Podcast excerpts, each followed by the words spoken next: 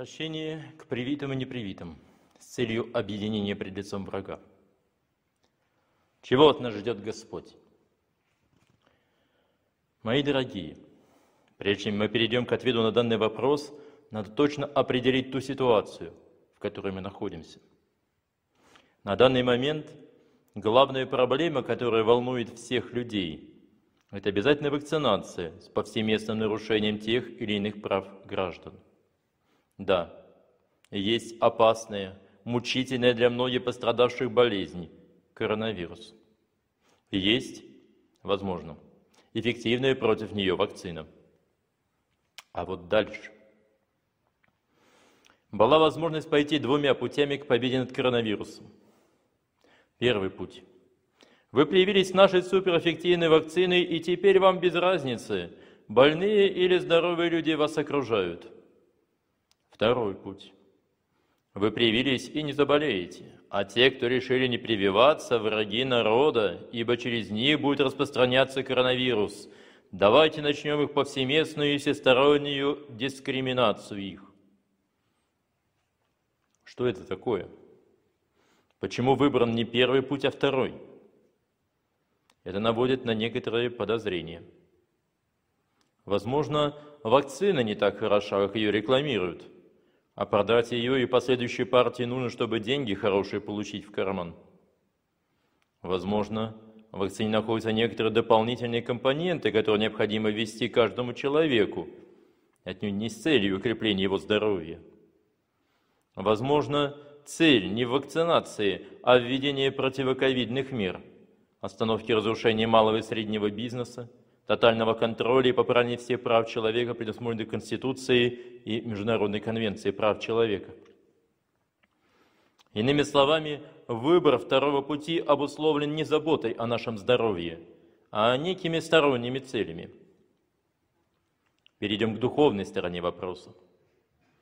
Священное Писание указывает нам на три признака антихристовых знаков. Первое – обязательность для всех. Второе, не сможете ни покупать, ни продавать. Откровение нам говорит, никому нельзя будет ни покупать, ни продавать, кроме того, кто имеет это начертание, или имя зверя, или число имени его. Третье. Изменение богоданной нам плоти, материи. Господь говорит, если бы не сократились те дни, то не спаслась бы никакая плоть, но ради избранных сократятся те дни. Именно плоть, не душа, не человек, а плоть, материя, само естество богоданное. Посмотрим на то, что происходит. Первое. Фактически не осталось причин получить медотвод. Прививаться должны и старики, и беременные, и дети, и больные различными заболеваниями причем не до конца исследованной вакциной с неизвестными долгосрочными последствиями. Второе. Как раз готовится ввод запрета продаж и покупок товаров непривитыми людьми. Третье. Все четыре основные мировые вакцины – Pfizer, Moderna, AstraZeneca, Спутник – действуют на ДНК человека. Одни напрямую, другие через МРНК. Об этом говорит сам господин Гинзбург в беседе с Грефом. Следовательно, все три признака, указанные в Священном Писании, в наличии. Увы, мы вынуждены констатировать это. В западных вакцинах замечено еще ряд особенностей. Четвертое. Основные мировые вакцины имеют в своем составе цифровые чернила с говорящим наименованием – люцифераза – Такое вещество, которое при облучении лучами определенной длины показывает на приборе, поставил человек вакцину или неким неправомочным образом приобрел себе зеленый паспорт о сделанной прививке. Пятое. В основных мировых вакцинах замечена интересная побочка – магнетизм, который используется для проникновения МРНК вакцин через все барьеры человеческого организма – для повсеместного изменения человеческого генома. Шестое. В Bluetooth отображаются номера сделавших вакцину людей. Следовательно, они после вакцинации получили не только изменение своего богоданного генома, но и получить некую внешнюю управляющую систему.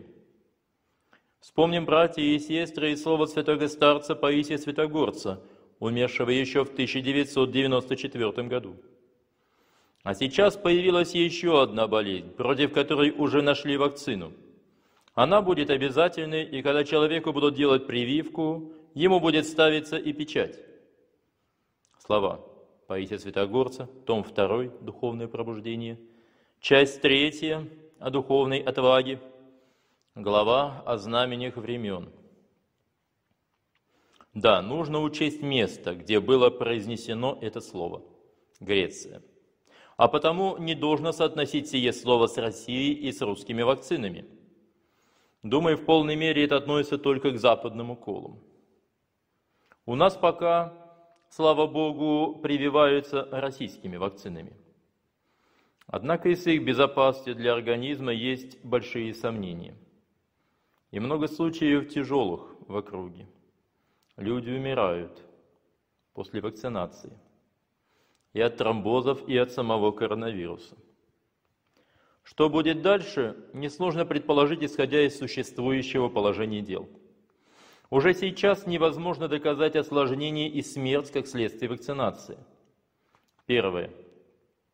Я сейчас называю причины этого. Первое. У 10% привитых не, появляется, не проявляется эффект этой процедуры. Второе. Возможно, человек заболел коронавирусом до вакцинации. Третье. Прошло меньше 21 дня и не сформировался достаточный запас антител. Четвертое. Заражение произошло между двумя компонентами вакцины. Пятое. По заявлению одного из разработчиков вакцины, проблемы могут возникнуть при неправильном проведении этой операции. Не в мышцу, а в подкожный слой. Не под углом в 90 градусах, а под другим углом. Не в середину мышцы, а ближе к краю. Таким образом, виновата медсестра. Шестое. Липовые сертификаты. А может, заболевший купил такой сертификат на самом деле не привит. Седьмое. На днях хакеры или сами организаторы принудиловки постарались и выкрали QR-коды. Виноваты что и кто угодно, только не создатели вакцин. Честнее было бы сказать, вот в таких-то и таких-то условиях, если заболеете, то действительно виновата вакцина. Увы, Боюсь, что таких условий определить сейчас нельзя, а потому производители вакцин оказываются в условиях безответственности за их качество и последствия применения. По этой причине уже на следующем этапе можно прогнозировать для выяснения истины, есть ли побочки вакцинации, появление в составе основной российской вакцины тех самых цифровых чернил – люциферазы – а еще некоторое время спустя, когда будут выявлены реальные тяжелые побочные последствия у известной российской вакцины, а они были всегда и у всех вакцин, именно поэтому вакцинирование всегда сопровождал обширный список противопоказаний. И российская вакцина будет подменена западными аналогами. Если к тому времени сама не станет полным аналогом, включая те эффекты, которые соответствуют западным вакцинам, сказанным ранее. Вот в такой ситуации мы с вами, дорогие мои, находимся. И это только рассмотрение одного аспекта, одного направления войны, объявленной человечеству и вообще творению Божию. Теперь, как и обещал, перехожу к главному вопросу. Что делать нам должно в этой войне с точки зрения Бога? Чего от нас ждет Господь? Вот какое открытие на днях произошло. Читая подборку толкований на второе послание Коринфянам апостола Павла, 7 глава 11 стих, я заметил существенное различие между русским и церковнославянскими переводами текста. На русском. Этот, этот стих звучит так. Ибо то самое, что вы опечались ради Бога, смотрите, какое произвело у вас усердие, какие извинения, какое негодование на виновного, какой страх, какое желание, какую ревность, какое взыскание. По всему вы показали себя чистыми в этом деле. На церковно-славянском.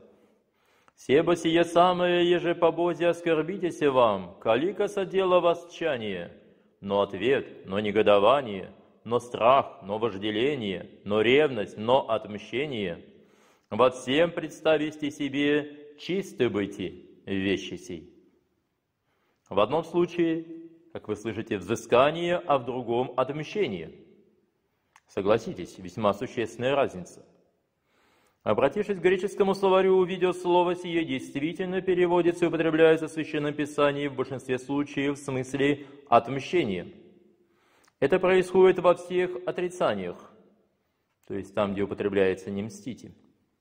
Однако в положительном смысле, как, например, в данном стихе, переводчик боится жесткости этого слова и употребляет смягчение его. Но будем честны, отмщение восхваляет апостол Павел. Речь идет о кровосмешении. В первом послании к Коринфянам, 8 глава, 2 стих. Хотя и писал он об этом неприятном обстоятельстве, но имел в виду при этом не только и не столько интересы отца и сына, а пользу всей Каринской церкви. Но еще больше удивления меня ждало при нахождении другого случая смещения акцентов этого слова. Приведу русский перевод слов Спасителя. 18 глава от Луки, 7-8 стих. «Бог ли не защитит избранных своих, вопиющих к Нему день и ночь, хотя и медлит защищать их? Сказываю вам, что подаст им защиту вскоре, но Сын Человеческий, придя, найдет ли веру на земле? И здесь слова «защитит» и «защиту» греческое слово «отмщение».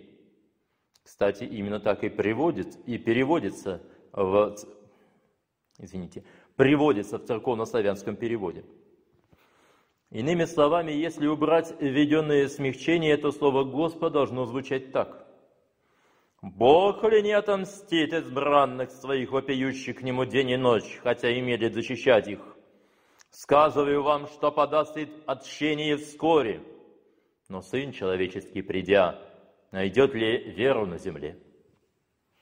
Самое поразительное, что заключается эта речь словами вовсе не относящимися к контексту приведенной притчи. Второе пришествие Господа только грядет – Следовательно, это не слушающим. А нам с вами сказано, придя, найду ли веру на земле. Мы с вами разумные люди и понимаем, что речь всегда взаимосвязана, а тем паче у Спасителя, воплощенного Бога Слова. Поэтому мы понимаем, что последние слова не могут быть сами по себе. Они вплетены в контекст. А речь его была об отмщении. Следовательно, именно этого прошения и ждет от нас Господь. Здесь следует учесть одно «но». Бог не мстит за себя, а лишь за боль и обиды, нанесенные уповающим на Него. Смотрите, книгу чисел, 31 глава, 1-2 стих, книгу Второзакония, 32 глава, 42, 43 стих, книгу Иисуса Новина, 10 глава, 13 стих. Как и святые ныне на небесах просят Его, мы это видим с вами в Откровении, громким голосом говорят, «Доколе, Владыка святый и истины, не судишь и не мстишь живущим на земле за кровь нашу». Их мучители – давно на суд посмертный предстали и получают достойное мздовоздаяние. Следуя за нашу, имеется в виду за земную, страдающую часть церкви. Так где же наше обращение к Нему об отмщении? Почему мы боимся этого слова? Не пора ли применить указание Божие «мне отмщение, аз воздам» к создателям пандемии? Не пора ли запустить молитвенное делание против акторов этого мирового кошмара? Во время модной болезни в прошлом году пришло указание прочесть 78-й псалом. Тогда стало понятно, что сейчас идет война, что осуществляются слова «восстанет царство на царство». То есть начнется, началась война. Все сие начало болезням – это орудие в войне царства дьявола и антихриста против человечества, как Божьего творения. Если идет война, то должен подняться во всеоружие на защиту своего Отечества. Во время Великой Отечественной необходимо было брать оружие и сражаться с врагом на фронте. А сейчас? Где те, с кем должно сражаться? Кто виноват? Власти, допустившие распространение пандемии? Они виноваты. Но не являются ли они только исполнителями иной воли? Да, действительно, это так. Ибо они исполняют распоряжения и принимают законы, разработанные за пределами нашей Родины. Так кто же тогда виноват? Эти разработчики? Нет. И они выполняют распоряжения свыше. Понятно, что никто, исполняющий эти преступные распоряжения, не избегнет своей доли наказания у Бога. Как не избегли суда нацистские преступники, выполнявшие волю Гитлера. Они исполнители, но и с них вина не снимается. Однако мы отвлеклись. Так кто же тот современный Гитлер? Где тот источник, из которого исходят нити мирового заговора? Мы не знаем. Но Бог, царь царей, знает это.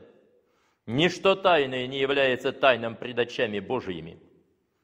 А потому мы должны, по слову нашего Творца, мне отмщение аз воздам, вручить Ему отмщение за раненых и убитых в этой войне отцов, братьев и сестер наших. Взять этот камень, который нам дан, и метнуть его с помощью молитвенной прощи в наших неизвестных противников – как сказал Господь, на кого он упадет, того раздавит. Идет война за наш дом, за наших родных, за наших братьев и сестер. Вот-вот начнется война за наших детей.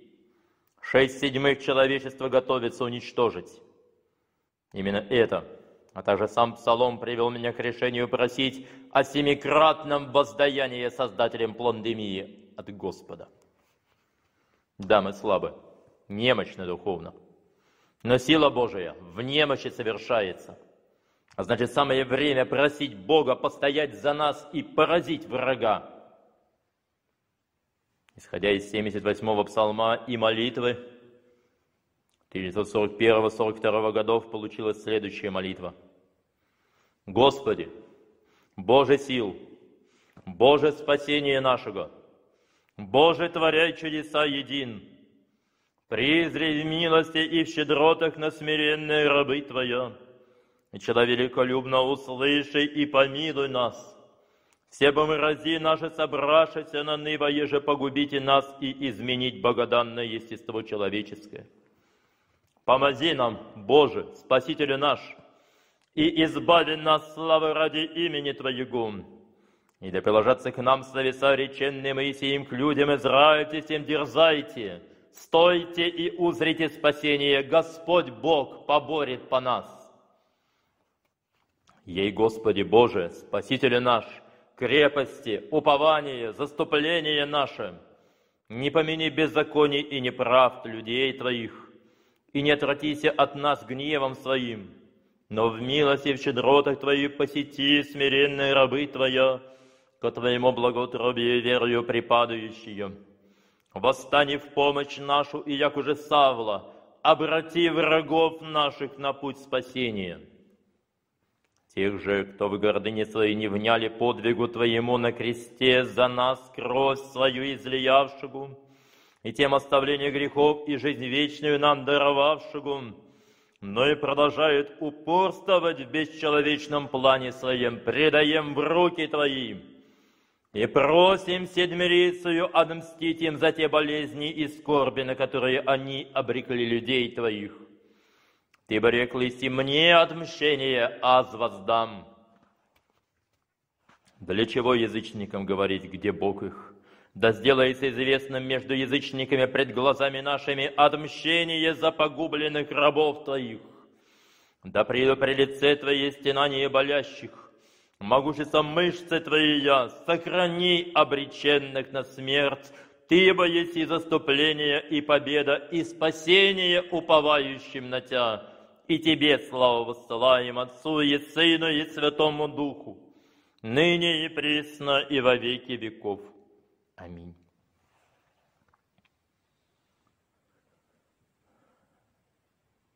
Слово седмирицию употребленное в молитве из 78-го псалма святого царя Давида. Если вас смущает сие слово, можете пропустить его. Хотя, учитывая их желание истребить шесть седьмых населения земли, на мой взгляд, мы имеем право на это слово. Мщение. Сложный вопрос. А как же закон любви? Вот римляне были врагами, и Господь не призывал уничтожать их, несмотря на то, что римляне понуждали христиан поклоняться идолам, а за отказ бросали ко львам. И многие из боязни мучений отступили от Бога. Верно. Но сейчас новая ситуация. Господь говорит, если бы не сократились те дни, то не спаслась бы никакая плоть, но ради избранных сократятся те дни. Нам дан прямой призыв Господа молиться о прекращении тех дней. Христиане же тех, христиане же тех времен такого повеления не имели. А сделать сие можно только прямым вмешательством Господа, отмщением за нас, за все человечество. Как мы видим в притче, заключенной словами «Придя, найду ли веру на земле?» В свое время было сказано, если будет три таких подвижника, как преподобная Мария Египетская, то Господь спасет ради них весь мир. Пусть у нас нет такой молитвы.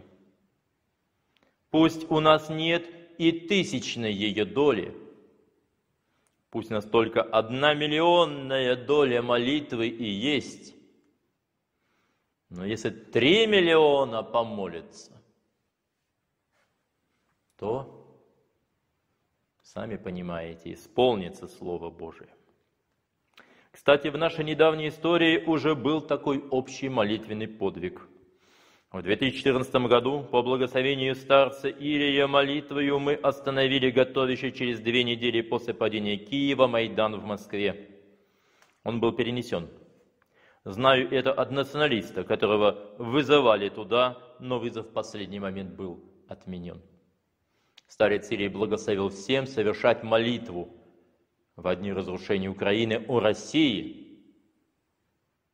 Я был шокирован, но по послушанию, по вере старцу совершал ее. И оказалось, что мы спасали тогда Россию. Сейчас всем священникам задают один и тот же вопрос. Благословите или не благословите вакцинироваться? Вот мой ответ на него. Я не могу сделать ни того, ни другого. Российская вакцина лучше западной. Возможно, даже полезна в какой-то мере. Но сам метод, выбранный для побуждения к вакцинации, являет нам планы наших противников. Опишу в виде притчи. Если на Западе просто, по слову Паисия Святогор, составить печать, то у нас решили действовать иным методом. Сперва окружить, приучить к принуждению – согласились вакцинироваться добровольно или по принуждению, отступили от линии фронта. Сможет ли закрепиться на втором рубеже обороны, когда ведут цифровые чернила? Не знаю. Я принимаю решение стоять, где стою. Недавно смотрел весьма полезный воспитательный фильм про Великую Отечественную войну «Время выбрало нас». Там есть прекрасные слова – там, где ты стоишь, там и поле Куликова. Да, я понимаю, что иду на трудное, тяжкое дело. Хотя можно было бы привиться почти неплохой российской вакциной, но не желаю пренебрегать словом Священного Писания и пророчеством святого старца Паисия. Поэтому буду стоять в этой войне на этом рубеже, насмерть. Желающим стать со мной на этом поле Куликовом надо запасти пшеницу. В пророчной пшенице есть все необходимые вещества для жизнедеятельности человеческого организма. По слову ученого-микробиолога, который лично это проверяла. А я лично с ней беседовал. Итак, запасти пшеницу и взять в руки молитвенную прощу с камнем. Надо либо готовиться нам к изгнанию. Не за горами день, когда нельзя будет заплатить за жилищно-коммунальные услуги и будут выселять из своих жилищ. А чтобы не плодить армию нищих, их просто вышить в места не столь отдаленные. Либо всем вместе, привитым и непривитым, подняться на молитву против нашего настоящего врага. Именно так. Отступившие от фронта – это еще не предатели. И могут вернуться в строй. И могут взять в руки оружие. Господь ждет нашего обращения к Нему и готов помочь победить нашего врага. Он сам сказал, если бы не сократились те дни, то не спаслась бы никакая плоть, но ради избранных сократятся те дни. Вот наша война. Вот наше оружие. Вот наша победа.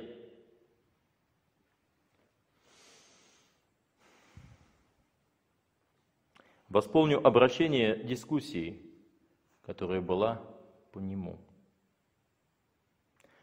Ко мне обращают. Отец Василий, что вы так прилепились к отмщению?